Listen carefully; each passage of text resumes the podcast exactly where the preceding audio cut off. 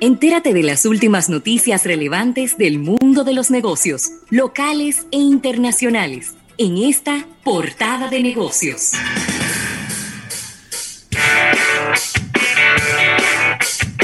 Bueno, y seguimos saludando a todas las personas que nos siguen eh, a través de nuestro live en YouTube. Por aquí está Alejandro Montero, que siempre un habitué, siempre está por ahí. Conche Muñiz, quien a pesar de que no es una habitual en nuestro live en YouTube, pero es una seguidora nuestra desde siempre en este programa Almuerzo de Negocios, que está piropeando una gorra, pero no ha especificado cuál. Entonces me ha, quedado, me ha quedado la duda de cuál de las dos es. Pero bueno. Mira, Rafael, y eh, quizá, aunque no lo hicimos al principio del programa, podemos hacerlo en esta portada. Eh, el reporte del Ministerio de Salud establece unos 1.069 nuevos contagiados de COVID-19, unos 30 fallecidos adicionales.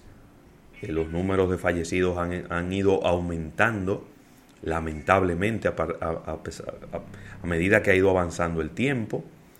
306 casos activos, eh, 145 recuperados, 4.139 muestras procesadas, 3.070 eh, pruebas negativas y un 1.64% de tasa de letalidad. Eh, déjame ver, no, he hecho, no, no había hecho el cálculo, 1069 entre 4139 es un 25, un 26%, es decir que se ha ido manteniendo ese 26% como ese porcentaje de eh, pues Mira, de, que me gustaría que, confirm, que confirmaras porque tengo otro informe aquí bueno. con, unos números y, son muy eh, eh, fue lo que escuché ah no perdón, perdón perdón perdón perdón perdón tú tienes razón yo estoy yo estaba leyendo el informe de ayer. De ayer sí, sí. correcto. El de hoy Qué bueno, qué bueno, qué bueno que haces la observación para hacer la corrección inmediatamente. 767 casos nuevos. Ahora sí. 19 fallecidos.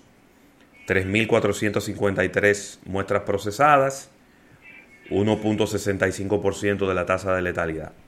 Entonces, si, si, no, si vemos 767 casos entre 3.453, ha bajado un 22% la, el porcentaje de positividad, lo cual es Parece una, que, una buena noticia. Esa es una buena noticia. Parece que este informe me está tirando como el promedio. Hay un error aquí. O, lo está tirando en, los, en, el último mes porque tengo 34.2. Parece que no lo está tirando diario. No. Este informe. Porque es el número que, que dices. Sí, claro, por ahí tiene que andar. porque la división ahí, ahí está hecha en vivo por parte tuya. Sí ha bajado la cantidad de casos y ha bajado los porcentajes. Lo que hay que esperar es que esto se mantenga. Correcto.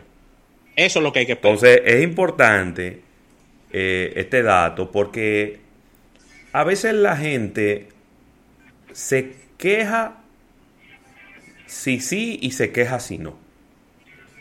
La gente se queja de que hay muchos casos, que hay muchos contagios. Y cuando le dicen que van a extender el toque de queda, también se queja no se pueden quejar porque se supone que esas son las medidas que están tomando las autoridades y tal parece que están empezando, que están teniendo un efecto positivo. Así es. Entonces no podemos ahora bajar la guardia y empezar a relajar estas medidas para que luego volvamos al punto anterior, que, se, que nos estamos dando cuenta, Rafael, de que desde el momento que se toman las acciones hasta que empezamos a ver el efecto, eh, en más de 15 días, son como tres semanas que estamos viendo. Tres semanas. Tres semanas, más o menos. Se han tomado medidas radicales en, en municipios como el de Nagua, que la positividad estaba al, grito ya, o sea... eso, estaba, eso estaba complicado, sí. Se salió de control totalmente y el ayuntamiento de Nagua está poniendo que los de lunes a sábado los, los establecimientos deberán cerrar todos a las 2 de la tarde. Ya tú sabes. Y los domingos no se abre nada. Tuvieron que hacerlo así. Esas son medidas dramáticas que se corresponden a la situación de cada, de cada lugar. Bueno, exactamente, porque que en Agua, señores, en casos no era de que un 30%, era sobre un 70% y hasta, y hasta a veces un 90% cada vez que le hacían un examen a alguien. Y el, y el, y el alcalde tuvo que tomar esas medidas. Para muchos, muy odio, para muchos muy odiosas. Bueno, pero bien hecho. Pero, pero es que esas son las medidas, señores, porque es que queremos que la economía se recupere, es cierto, pero que se recupere con la gente viva. Claro. Eso es lo, eso es lo importante. Eso es lo importante. Pero nada, yo creo que eh, independientemente de que hay personas que, piensan lo contrario y, nosotros respetamos su posición, yo creo que primero tenemos que cuidar la salud y después tenemos que cuidar la economía. Sin, sin salud no tenemos economía. sin salud vamos a tener todos los negocios abiertos y, los hospitales llenos. Entonces hay que tomar a veces medidas drásticas para poder controlar situaciones particulares. Entonces, mira, Rafael, quiero, quiero comentar rápidamente este producto que ya lo había visto, eh, pero en el fin de semana estuve comprándolo. Se trata de Pringles Wabi. Es un nuevo producto que lanzó la marca de, de las de estas hojuelas hechas de harina de papa. Son las Pringles Wabi.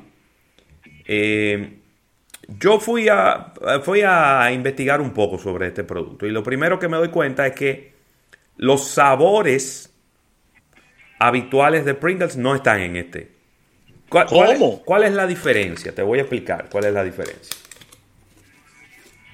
Déjame ver si esto se puede percibir en la cámara. Fíjate que las, las Pringles normales son lisas. Estas tienen como unos canales. No sé si se puede percibir. Que tiene como unos canales. por lo tanto. Sí, claro, ahí se ven los canales. por lo tanto, esto agarra más sabor. Esto es, vamos a decir, muy parecido a lo que eran las. o lo que son las, las rufles de Frito Lay. Son unas papas que tienen, tienen unos canales. Y entonces en esos canales se acumula mayor condimento. Y por lo tanto el sabor es mucho más fuerte. Pero ¿qué ocurre? Que si tú quieres unas wabi sal, no hay. O tú quieres una wabi eh, de los sabores habituales, no hay. Entonces, a mí me parece un excelente producto por parte de Pringles. Porque lamentablemente las Pringles en la República Dominicana la han atacado por todos los lados. Yo estoy viendo, le estoy tratando de ver la película desde el lado del producto, del lado de la empresa Pringles, que en República Dominicana es distribuido por eh, distribuidora Corripio. O por Grupo Corripio, ¿no? Bravo tiene sus, sus, su producto que es prácticamente un, lo mismo que Pringles.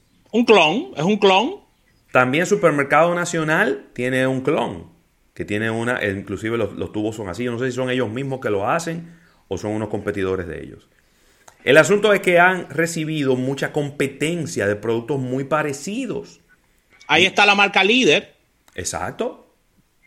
es decir, que por un lado tú tienes al líder con su producto y por el otro lado tú tienes al Bravo con su producto también. Entonces, dos, de, dos cadenas de supermercados, de las más importantes del país, compitiendo, ¿verdad? Por, por, ese, por ese mercado. Entonces, ¿qué ellos hacen? Vienen con algo de innovación, pero, es odioso el pero, pero hay que decirlo, a mí me hubiera gustado que tuvieran los mismos sabores que ya uno está acostumbrado a comer de las Pringles, para uno poder percibir la diferencia. Ellos le han puesto unos, unos sabores un poquito extraños, eh, diferentes, a mí particularmente no me, no me atrayeron tanto. Este, que, este es un smoke cheddar, o como un queso cheddar ahumado, pero es muy fuerte. Es un sabor, es un sabor muy fuerte. Entonces, Mira, yo creo que hay que poner mucha atención a lo que tú estás diciendo, porque me voy a tomar el atrevimiento de decirlo.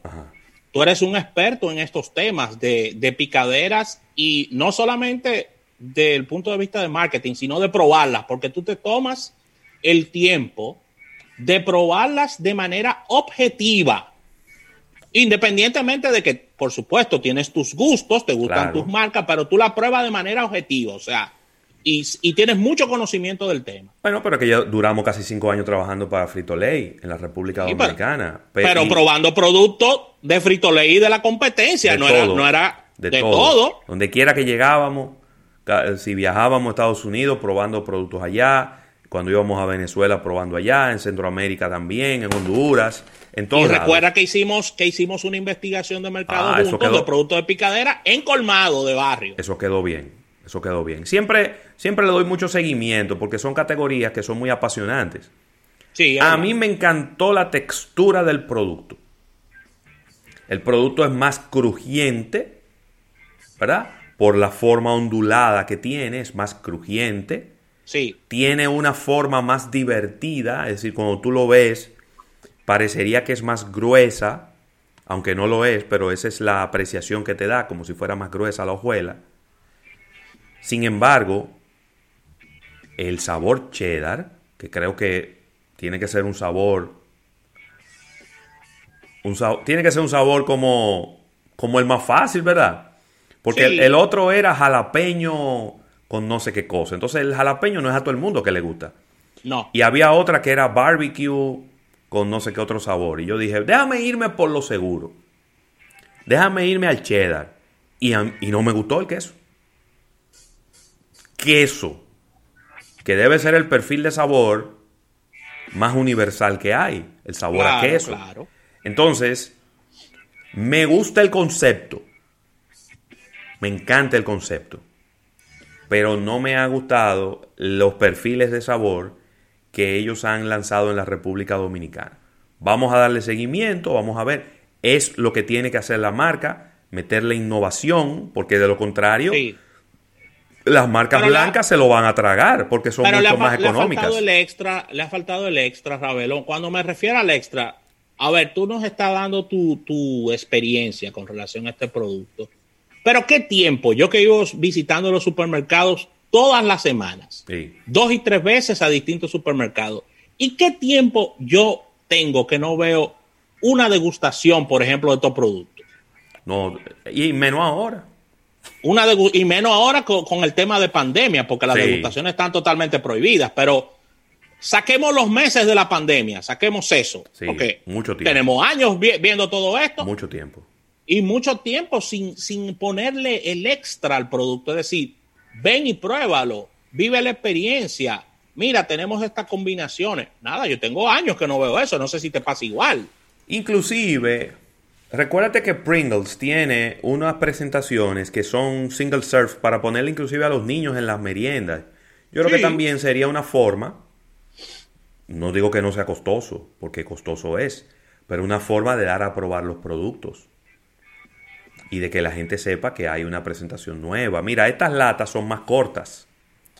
La lata habitual de Pringles es más alta, es como de té alto. Esta es más cortita, pero, pero chévere. Yo, es decir, yo, yo estoy de acuerdo con que Pringles lance innovación. Creo que es lo que tiene que hacer en el mercado de la República Dominicana.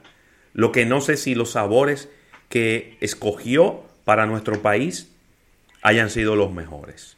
Así es. Ahí, ahí sencillamente dejo eso. Vamos a ver qué tal. De repente yo puedo estar equivocado y a lo mejor la gente los prueba y le encanta. Estos Sobre todo los niños. Estos, sabores nuevos. Pero, como te digo, son sabores muy fuertes. Y a medida que ha ido pasando el tiempo, ha sido todo lo contrario. La gente quiere que la picadera sea cada vez menos salada, que los sabores sean menos intensos porque los sabores, los condimentos para sazonar una picadera como esta, normalmente tienen mucha sal. Y hoy en día la sal es sinónimo de, eh, de, temas de salud, de, problemas en mi caso, salud. En mi caso yo tengo que salirle corriendo a la sal. todos, todos tenemos que salirle corriendo a la sal porque la sal ha demostrado que en abundancia genera problemas a la salud. Entonces, vuelvo y repito, este es el Smoke Cheddar. Eh, yo fallé porque fue muy rápido ayer en el supermercado. Hay otro que es un sabor con jalapeño. Voy a tomarle fotos para, colocarlo por aquí en los próximos programas y otra que era un barbecue con algo. Sabores que son muy fuertes. De repente tú como marca internacional, tú no puedes pedir el sabor que te, te plazca.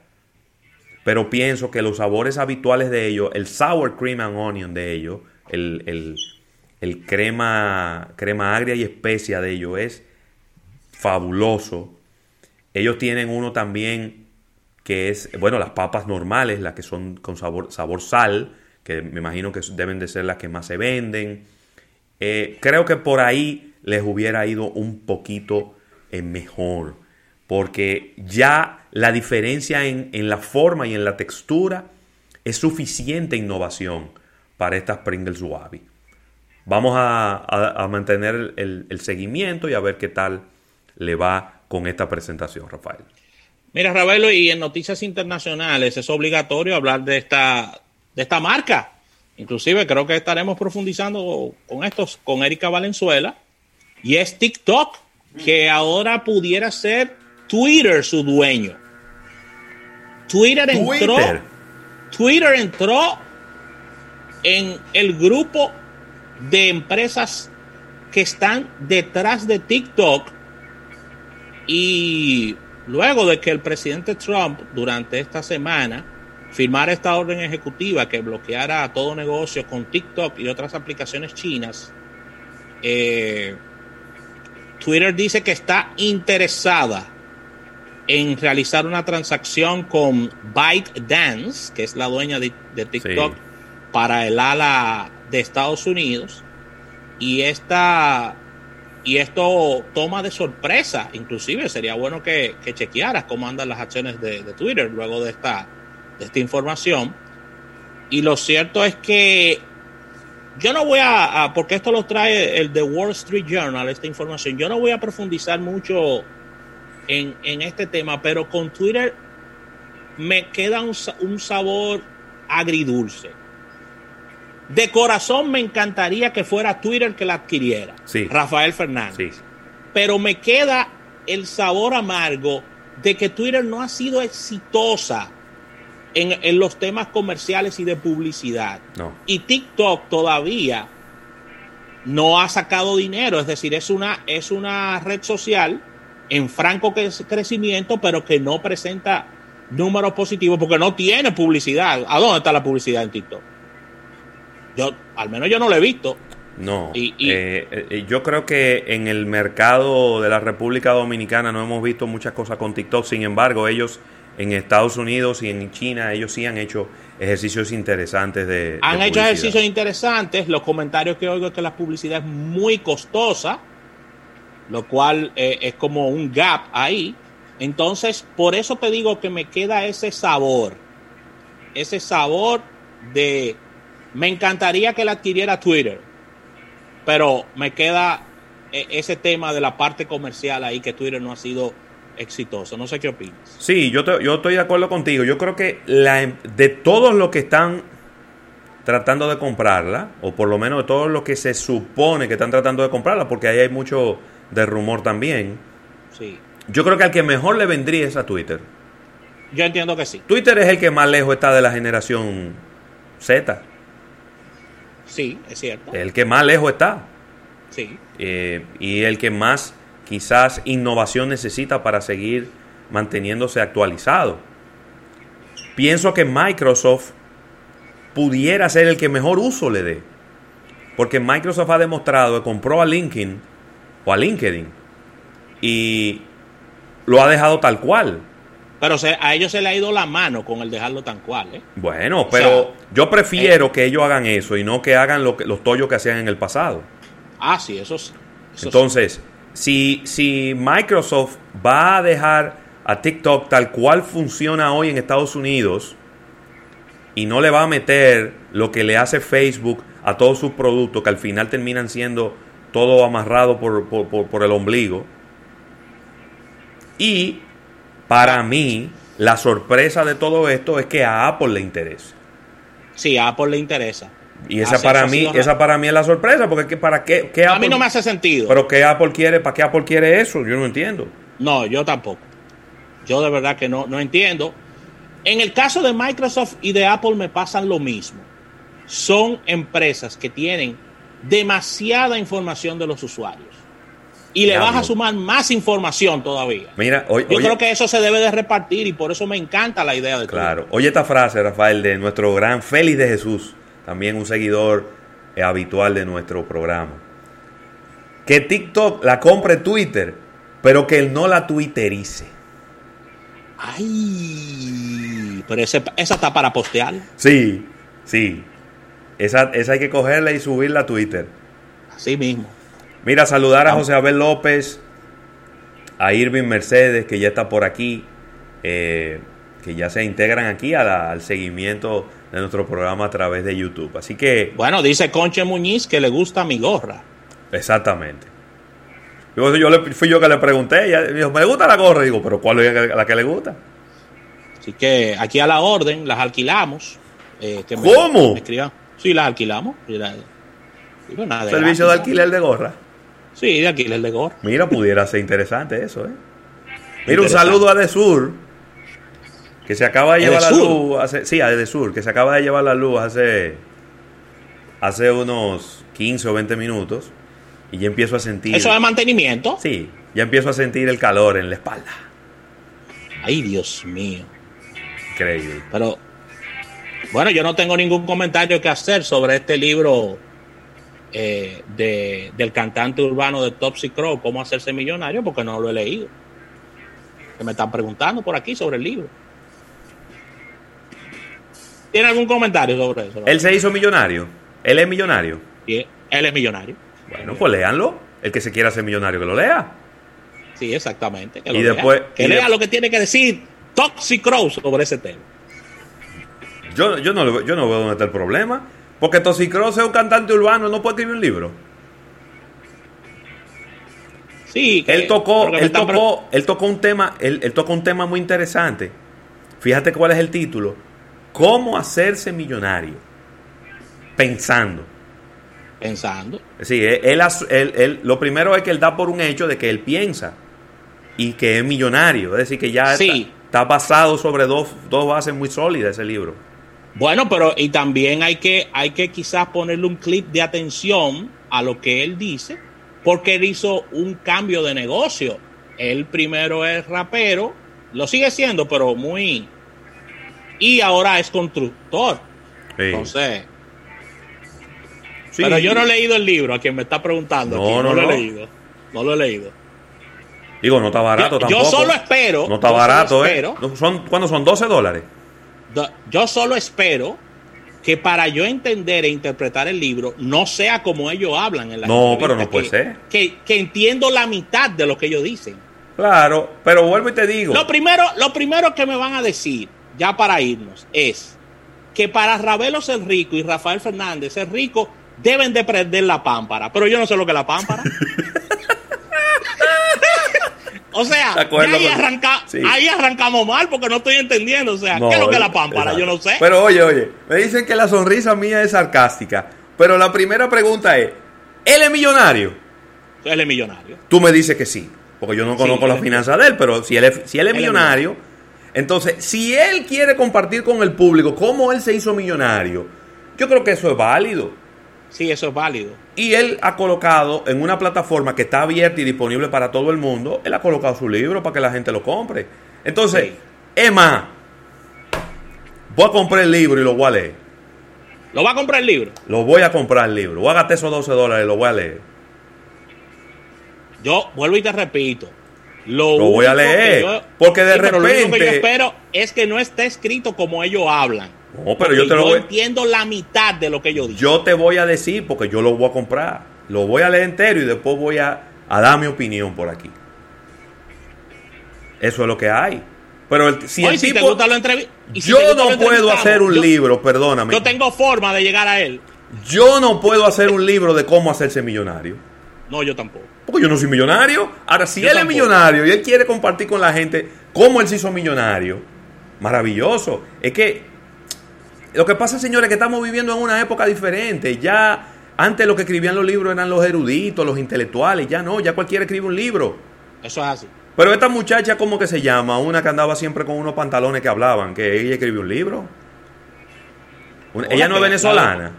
No, la de los pantalones que hablan en nuestra No, no, no. mexicana. No, no, no. Pero yo no digo ella específicamente. ¿Eh? Eh, Ah, no, no sé, no sé de quién me estás hablando. sí, que hubo un video que se hizo muy viral porque había una amiga de ella que la estaba acompañando en el lanzamiento del libro y entonces ella tenía unos pantalones muy ajustados. No, no es ni Cauli, no es ni Cauli. ¿Cómo que se llama ella? Michi. Michi. Es que yo no sé quién es. Ella ¿no? escribió un la- libro, ella escribió un libro también. Entonces, ya, ya hoy en día esto está muy abierto, señores. Cualquiera puede escribir un libro. Yo a lo mejor vamos a animar y vamos a escribir un libro de cómo hacer un programa de radio exitoso, Rafael. Ah, Michu Marí. Ajá. Michi Mari. Michi Mari. Sí, Michi- que ella te lo llevaba a la casa el libro. Pero te estoy hablando, papá. La venezolana que te lo lleva. Ey, es cogidita ella. Sí, sí, sí. Te estoy hablando. Entonces, un libro puede ser de cualquier tópico, de cualquier tema. ¿Eh? Mira, dice Sandy Victoriano que es el libro más vendido de lo que va del año. Es un bestseller en Amazon en República Dominicana. Mira, Ravelo, me preguntan que por qué yo no escribo un libro así. ¿Por qué lo, quién? lo que pasa es que, que por qué yo no escribo un libro así, entonces hay gente que quieren que tú sepas que seas millonario y otro que no. Pero una pregunta importante que te voy a hacer, antes que nos vayamos ¿Eh? al break. Ey, cuidado. ¿Y tú eres millonario? Eh, llévatelo.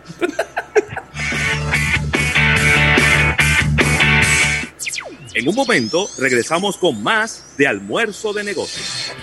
para que nadie